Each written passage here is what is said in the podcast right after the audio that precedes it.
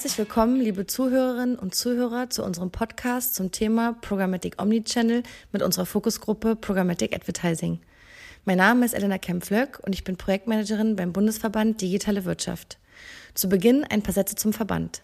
Der Bundesverband Digitale Wirtschaft ist die Interessenvertretung für Unternehmen, die digitale Geschäftsmodelle betreiben oder deren Wertschöpfung auf dem Einsatz digitaler Technologien beruht. Er vertritt die Interessen der digitalen Wirtschaft gegenüber der Politik und setzt sich für die Schaffung von Markttransparenz und innovationsfreundlichen Rahmenbedingungen ein. Unsere Verbandsexperten liefern mit Zahlen, Daten und Fakten Orientierung im Bereich Digitalisierung. Jeder dritte in Deutschland in digitale Displaywerbung investierte Werbeeuro wurde in den letzten Jahren programmatisch ausgegeben, Mobile und Video Advertising eingeschlossen. Und die Bedeutung von Programmatic Advertising nimmt weiter zu. Die Vorteile liegen auf der Hand. Ein datengestützter, automatisierter Einkaufs- und Ausspielungsprozess mit Preisfindung in Echtzeit bedeutet Effizienzgewinne für alle Beteiligten. Die wichtigsten Aufgaben unserer Fokusgruppe Programmatic Advertising sind Information und Ausbildung der Marktteilnehmer zu Wirkungsweisen und Methoden in diesem Bereich. Außerdem Erfahrungsaufbau im Bereich Programmatic Creativity und die Entwicklung und Definition von Qualitätskriterien und Standards. Aktuell hat die Fokusgruppe einen Leitfaden entwickelt, der das Thema Programmatic Omnichannel in Deutschland näher beleuchtet. Insgesamt haben neun Mitglieder der Fokusgruppe an diesem Leitfaden mitgearbeitet. Mit fünf Autoren möchten wir nun darüber sprechen, warum das Thema so relevant ist. Ich freue mich sehr auf unsere heutigen Gesprächspartner. Mit dabei ist Siamak Alexander Ranawat. Er ist Geschäftsführer und Managing Partner bei Echte Liebe und Vorsitz der Fokusgruppe Programmatic Advertising im BVDW. Hallo Siamak. Schönen guten Morgen. Des Weiteren möchte ich gerne Katharina Wiegand vorstellen. Sie ist Interim Regional Managing Director Dach und CEE bei Index Exchange. Hallo Katharina. Hallo Elena, hallo in die Runde. Ich freue mich sehr, hier zu sein. Ich möchte gerne Carsten Becker begrüßen. Er ist Managing Partner Programmatic und Digital Innovation bei der Omnicom Media Group. Hallo Carsten. Hallo zusammen. Auch mit dabei heute ist Nils Kopnarski. Er ist Head of Trading and Operations Dach bei MIQ. Hallo Nils. Hallo zusammen, guten Morgen. Und ein herzliches Willkommen an Silvia Zajewska, Head of Buying Central Europe bei Magnite. Hallo Silvia. Hallo zusammen. Um auch gleich direkt in das Thema einzusteigen, meine erste Frage an Siamak. Warum war es Zeit für diesen Leitfaden und wer sollte ihn unbedingt lesen? Ähm, ja, also warum war es Zeit? Also wir, wir sehen halt eben eine rasante Weiterentwicklung des digitalen Marketings, des datengetriebenen Marketings. Ähm, der medialen Nutzung ähm, ähm, seitens der Endverbraucher. Und ähm, auf der anderen Seite bewegen wir uns halt eben im, im Rahmen der Exekution von Marketingmaßnahmen noch auf ähm, ähm, ja, einem sehr eingeschränkten ähm, Umfang von Werbemedien oder Medien. Und vor diesem Hintergrund war es unser Anliegen, ähm, eben mit dieser vor allem im programmatischen Kontext wachsenden Anzahl Möglichkeiten, Maßnahmen, Marketingmaßnahmen umzusetzen, ähm, darüber zu sprechen und ähm, vor allem zu schreiben, ähm, Möglichkeiten ähm, aufzuzeigen und ähm, natürlich dann ähm, im Rahmen dieser ähm, ähm, Erstellung des Papers auch oder als Ergebnis eine ein besseres Verständnis zu schaffen. Was, was ist das überhaupt? Was ist Omnichannel? Welche Möglichkeiten haben die Unternehmen ähm, dort? Ähm, welche Potenziale ähm, verbergen sich dort auch im, im, im Kontext eines Gedankens ähm, von agiler Mediasteuerung, ähm, Attribution etc. Und ähm, wie haben das Unternehmen halt zu, letztendlich zu verorten für sich selbst? Und ähm, darum, also an wen richten wir uns grundsätzlich an die ähm, Breite der werbenden Industrie, ähm, der werbetreibenden Unternehmen, ähm, die für sich dann halt eben ähm, im Einzelnen eruieren müssen, ähm, welche Möglichkeiten haben sie, was macht für sie Sinn und ähm, vor allem an die ähm, Entscheider in äh, selbigen, ähm, wie ähm, welche Voraussetzungen müssen sie schaffen, um halt die, ähm, um halt überhaupt eine Omnichannel-Denke ähm, zu etablieren und dann auch eine Omnichannel-Exekution ähm, perspektivisch ähm, ähm, ja, zu schaffen oder umzusetzen, sorry. Ähm, und ja, also das sind so quasi unsere, ähm, ähm, mal, unsere Ideen und halt eben auch diejenigen, welchen, die, an die das Ganze adressiert wird. Ähm, ja, Punkt. Danke, Siamak. Nils, von dir möchten wir gerne wissen. Der neue Leitfaden zum Thema Programmatic Omnichannel wurde ja von der BVDW Fokusgruppe Programmatic entwickelt. Dafür wurde innerhalb der Gruppe das sogenannte Lab Omnichannel gegründet. Kannst du uns kurz etwas zur Struktur der Gruppe sagen? Also wer sind die Autoren und welche Expertise bringen sie mit? Ja, klar, gerne. Ähm, also erstmal Omnichannel sollte ja auf jeden Fall eines der wesentlichen Themen äh, 2020, 2021 werden. Ähm, das war so von der Mehrheit der Mitglieder der, der, der, Gruppe auch gewollt und vom Vorstand eben aufgegriffen. Das heißt, das allgemeine Interesse äh, war da auf jeden Fall in der Fokusgruppe da. Ähm, die Mitarbeit äh, jetzt in dem Lab war natürlich freiwillig. Ähm, es gab auch soweit keine Aufnahmekriterien, also dass man äh, bestimmten Hintergrund haben muss dafür. Ähm, Im Endeffekt waren wir neun Autoren, ähm, allesamt mit äh, auf jeden Fall langjähriger Expertise äh, im digitalen Marketingbereich, also im Bereich Programmatik selbst. Ähm, viele dabei seit ja, Anbeginn der Zeitrechnung. Ähm, aber innerhalb dieses Spektrums äh, ähm, ja in Sachen Erfahrung beziehungsweise äh, Expertise eben durchaus auch divers. Also äh, Demand, Supply Side, äh, wie, wie Technologieseite sind da abgedeckt, ebenso wie ähm, auch die, die verschiedenen unterschiedlichen programmatischen Kanäle, die auch im Paper selbst beschrieben sind. Ähm, erwähnenswert ist auf jeden Fall auch, dass viele der Teilnehmer nicht nur im deutschen Markt Erfahrung haben, sondern auch äh, weit darüber hinaus, was jetzt beim Verfassen von so einem Leitfaden natürlich eben äh, hilfreich und auch durchaus wichtig ist. Ähm, dennoch erheben wir jetzt keinen Anspruch darauf, äh, dass wir da jetzt äh, eine ganze ganzheitliche Marktabdeckung äh, eben hatten in, in, Sachen Hintergrund ähm, der, der verschiedenen Autoren. Aber ja, es ist viel unterschiedliche Expertise und äh, eingeflossen und viele unterschiedliche Meinungen. Ähm, und äh, genau, so, so war ungefähr das Setup. Danke, Nils. Bevor wir tiefer in das Thema einsteigen, nochmal die Frage an Siamak. Kannst du mir und unseren Zuhörern noch einmal erläutern, worin eigentlich der Unterschied zwischen Multi- und Omnichannel liegt? Ja, also Multi, Omni, ähm, also haben wir halt im Hintergrund auch häufiger ähm, darüber gesprochen, ähm, wie äh, definiere ich es, wie ähm, lege ich es aus. Ähm, ich glaube, die einfachste Form ist, ähm, also sich über die ähm, eingehenden oder benennenden Wörter zu, zu definieren. Also Multi sind halt einige, Omni ist quasi alles. Und ich habe halt für mich selbst halt nochmal durchgearbeitet, ähm, wie würde ich es als Unternehmen, als ähm, Werbeunternehmen betrachten. Also Multi ähm, ist dann für, ähm, also in etwa, was ich kann.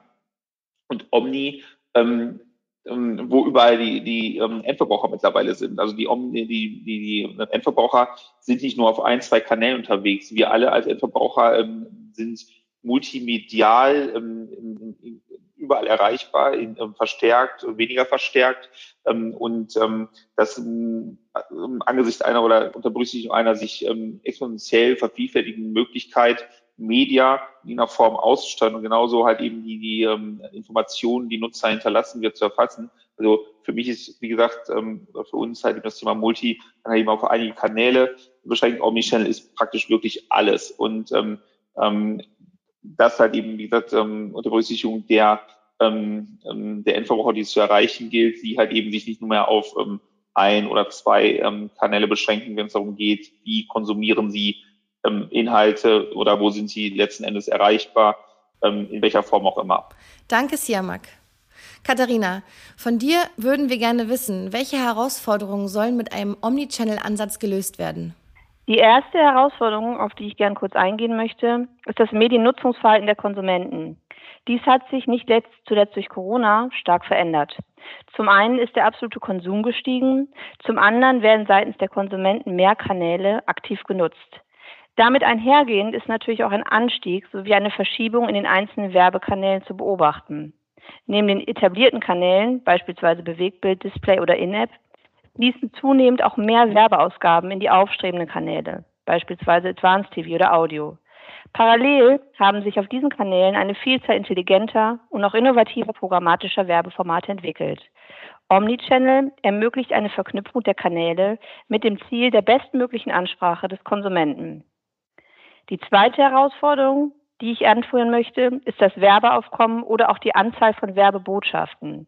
Der Konsument sieht sich mit steigenden Kanälen einer wachsenden Anzahl von Werbebotschaften gegenüber. Eine zielgerichtete und relevante Kommunikation wird somit immer wichtiger. Hier greift der Omnichannel-Ansatz. Mit zunehmenden Omnichannel-Funktionen steigen für Werbetreibende zum einen die Möglichkeit, relevantere Werbung zeitnah an Konsumenten auszuspielen. Dies verbessert letztendlich das Storytelling-Erlebnis und steigert die Effizienz für die Werbetreibenden. Konsumenten wiederum profitieren im Gegenzug von einem besseren Werbeerlebnis, da ihnen relevantere Werbeanzeigen zeitnah angezeigt werden. Und für Publisher kann Omnichannel dabei helfen, die Effizienz über alle Touchpoints hinweg zu steigern.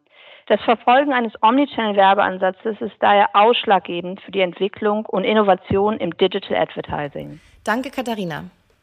Silvia, könntest du uns bitte erläutern, wo aus eurer Sicht die größten Herausforderungen und Besonderheiten im Programmatic Omnichannel in Deutschland liegen? Äh, ja, sehr gerne. Ähm, zuerst einmal äh, zu den generellen Herausforderungen im Programmatic Omnichannel. Ähm, auch wenn die Industrie in der letzten Zeit eine rasante Entwicklung äh, erlebt hat, der Status quo pro Einzelkanal ist sehr unterschiedlich, was eine einstimmige äh, Omnichannel-Strategie erschwert. Als äh, weitere Herausforderung kommt der Mangel an einer übergreifenden einheitlichen Datenbasis, die für die kanalübergreifende Ansprache der Endkonsumenten ähm, genutzt werden könnte. Ähm, der programmatische Omnichannel ähm, hier in Deutschland ist von einer weiteren Herausforderung geprägt. Die global längst etablierten Kanäle wie Digital, Out of Home, Connected TV oder Audio, wie gerade eben erwähnt, befinden sich als aufstrebende Kanäle in dem deutschen Markt erstmal auf dem Aufmarschkurs und werden nur per se zögern in der Omnichannel-Strategie berücksichtigt. Weiterhin ähm, hinkert äh, der Omnichannel-Gedanke hierzulande leider nach wie vor in dem Gefangensein im Silo-Denken. Zu oft wird die Kampagnenplanung und Aussteuerung kanalgetrieben. Der Fokus auf Media und die exzellente Kanaloptimierung verdrängt den direkten Bezug zum realen End-User. Und dieser, wie gerade eben von Katharina erwähnt, bleibt nicht stehen. Die Anzahl der Touchpoints, mit denen der User im Laufe des Tages in Berührung kommt, ist enorm gestiegen. Genauso wie der Druck nach einer einheitlichen Kommunikationsstrategie, um den User dort mit der passenden Botschaft anzusprechen, wo er sich gerade befindet. Ähm, und damit übergehe ich zu der weiteren Herausforderung hier im deutschen Markt. Nicht nur limitiert das Silo-Denken eine flexible Gestaltung der Kommunikationsstrategie, sondern auch unproportional schnell wächst der Demand für aufstrebende Kanäle hier in Deutschland gegenüber Supply gleicher, gleicher Kanäle, wie wir mit, ähm, mit der Omnichannel-Umfrage hier im August feststellen konnten. Ähm, diese teils ungenutzten Potenziale entsprechend äh, auszuschöpfen, bedarf einer Aufmerksamkeit. Es bedarf auch einer Zusammenarbeit der Industrie um den gemeinsamen Nenner zu finden und die beteiligten Marktteilnehmer mit entsprechendem Instrumentarium auszuschöpfen. Und hier die Frage jetzt abschließend zu beantworten. Was ist die größte Besonderheit im Programmatik Omnichannel hier in Deutschland?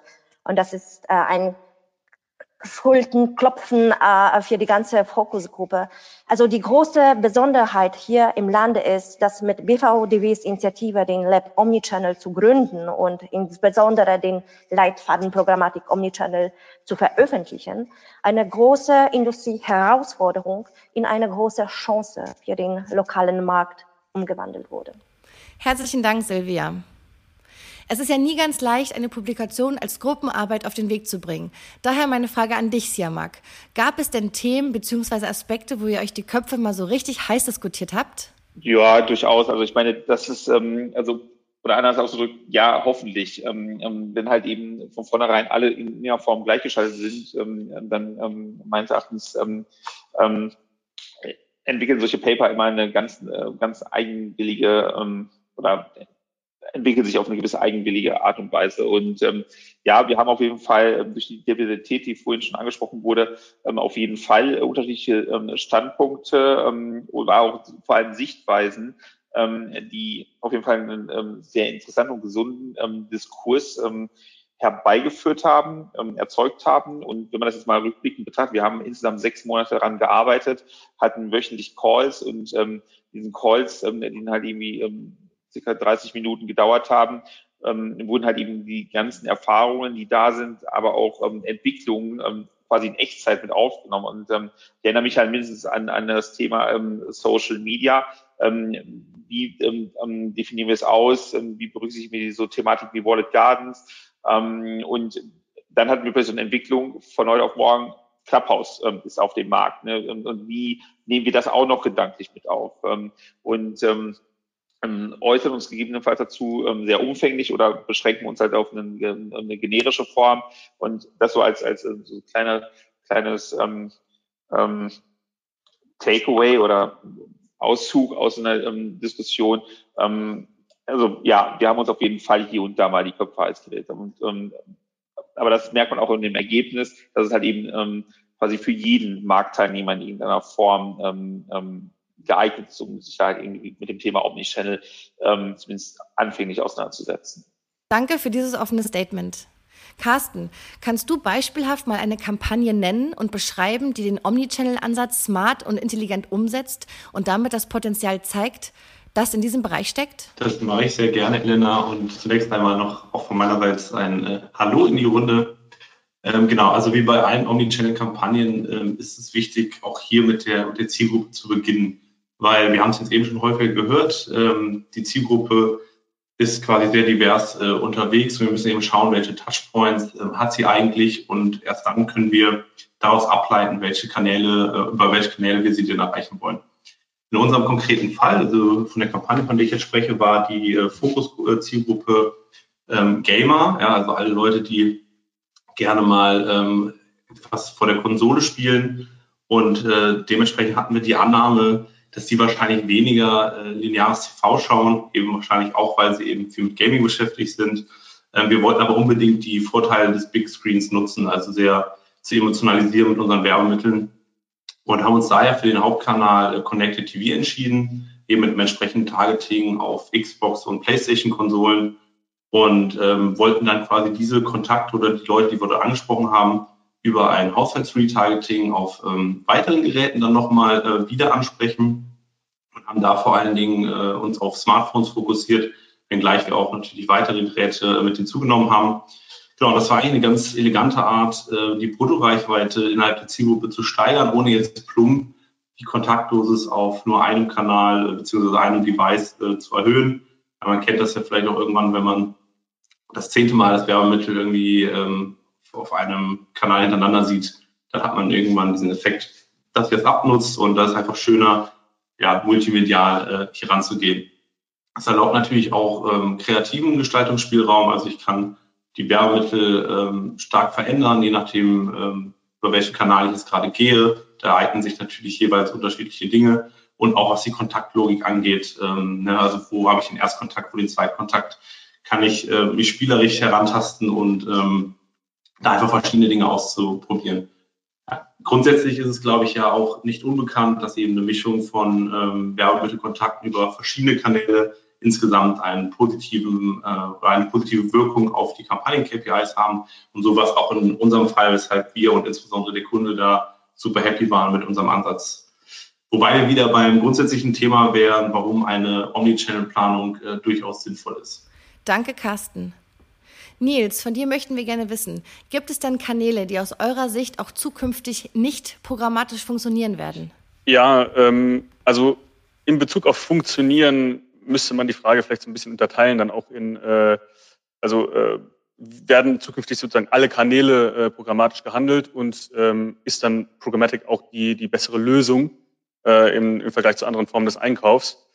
Und ähm, ja, die einfache Antwort darauf jetzt, ob das, ob eben alles programmatisch gehandelt wird, ist, äh, ist sicherlich aus heutiger Sicht noch nein, äh, weil es eben ja auf, auf absehbare Zukunft weiterhin auch Kanäle geben wird wie Print, wo äh, ja, digital automatisierter Einkauf eben natürlich relativ wenig Sinn macht.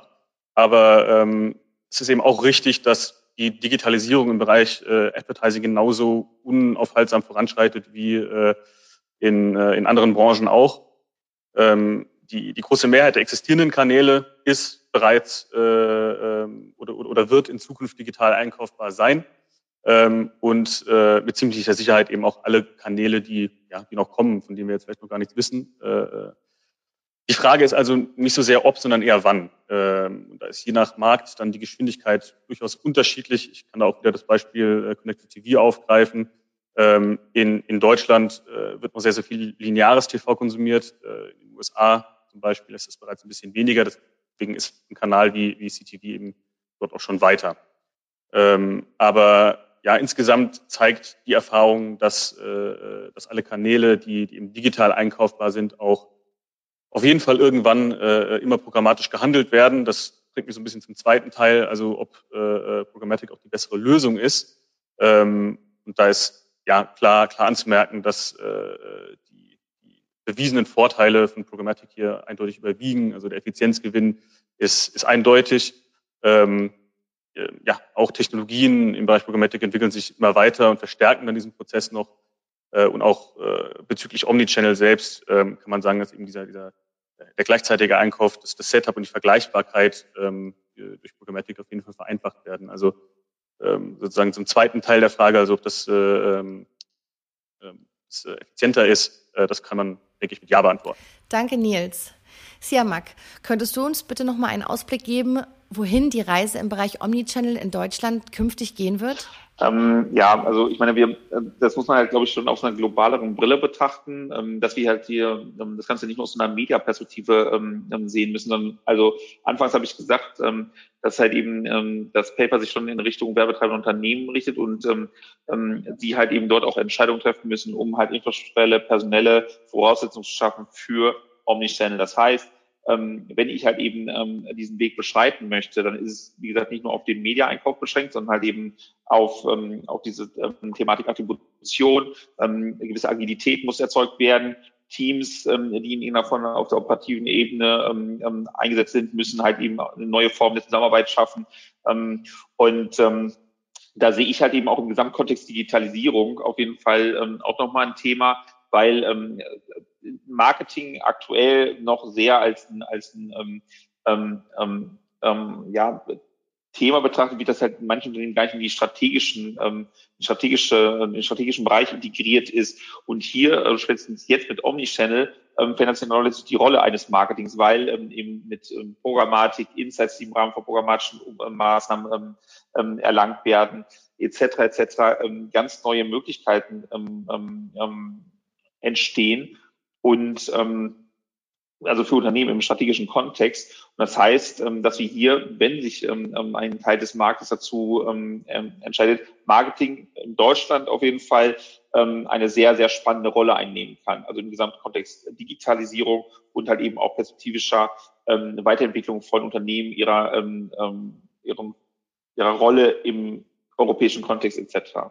Ja, also da ist auf jeden Fall super viel Wachstumspotenzial ähm, enthalten.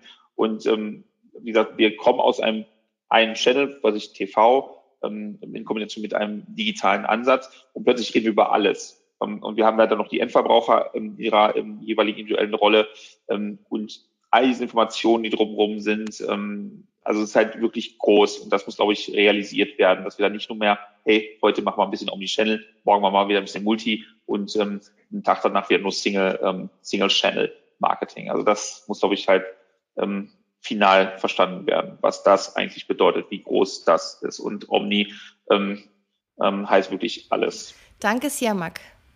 Katharina, gibt es denn Pläne, den Leitfaden weiterzuentwickeln, also eventuell weitere Auflagen davon umzusetzen, weil sich ja der Markt sicherlich rasant weiterentwickeln wird? Wie eingangs äh, bereits kurz erwähnt, bilden die Teilnehmer dieser Gruppe einen Großteil der digitalen Wertschöpfungskette ab. Dies ermöglicht uns natürlich einen guten Überblick über den Markt. Wir werden weiterhin beobachten, wie sich das Thema entwickelt und in Abhängigkeit dessen über weitere Auflagen entscheiden. Danke, Katharina. Nun ist unsere Zeit leider schon fast um. Carsten, kannst du uns vielleicht in einem abschließenden Schlusswort unseren Zuhörern noch etwas mit auf den Weg geben? Äh, ja, ich habe mir natürlich schon ein paar Gedanken gemacht, was ich dazu noch sagen könnte und muss feststellen, dass ja eigentlich die Kolleginnen, äh, also meine Vorredner hier ja letztendlich schon alles gesagt haben. Ich versuche trotzdem mal äh, kurz und prägnant das Wichtigste nochmal zusammenzubringen. Also vielleicht vorweggeschoben, ich glaube, bei dem ganzen Thema gibt es kein richtig oder falsch. Ja, das sieht man eben auch daran, dass wir ähm, sehr viel diskutiert haben innerhalb der Gruppe, was, wie Siamak richtigerweise sagte, sehr positiv ist und ähm, auch einen sehr positiven Effekt auf das Ergebnis dieses Leitfadens hatte. Ähm, des Weiteren kann man sagen, Omnichannel ist nicht gleich äh, Multichannel. Ich glaube, das ist auch sehr klar geworden, äh, was allerdings nicht heißt, und das wäre nochmal wichtig zu betonen, äh, das Omnichannel heißt jetzt immer alle Channel zu belegen, sondern es geht eher darum, alle Channel zu denken und dann, wie gesagt, von der Zielgruppe her kommen zu entscheiden, welche Channel denn jetzt ganz konkret äh, sinnvoll sind einzusetzen. Genau, der Verbraucher, das haben wir jetzt auch häufig gehört, lebt eben in einer Omnichannel-Welt und diese wird zunehmend digitaler. Daher werden, und das ist, glaube ich, auch kein, äh, ja, ist abzusehen äh, und, und nicht, nicht weit hergeholt, daher werden auch alle Kanäle äh, mit wenigen Ausnahmen, wie wir auch eben gehört haben, zum Beispiel Print zunehmend digitalisiert. Und alles, was digital ist, das ist für uns natürlich super klar, wird irgendwann auch programmatisch werden. Das bietet uns äh, allen äh, als Branche historisch erstmalig die Chance, echtes nutzerzentriertes Marketing über alle äh, Kanäle hinweg durchzuführen.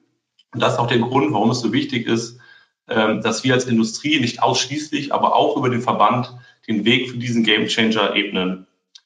Ähm, genau, das Thema ist sehr dynamisch und entwickelt sich ständig weiter. Deswegen ist es schwer, an einem Status quo festzuhalten. Und das ist auch der Grund, warum wir hier als Fokusgruppe uns vorgenommen haben, weiter am Ball zu bleiben und bei Bedarf weitere Guidance zu geben in Form von Leitfäden, White Paper oder was uns da eben so einfällt. Herzlichen Dank, Carsten. Es war ein spannender Austausch.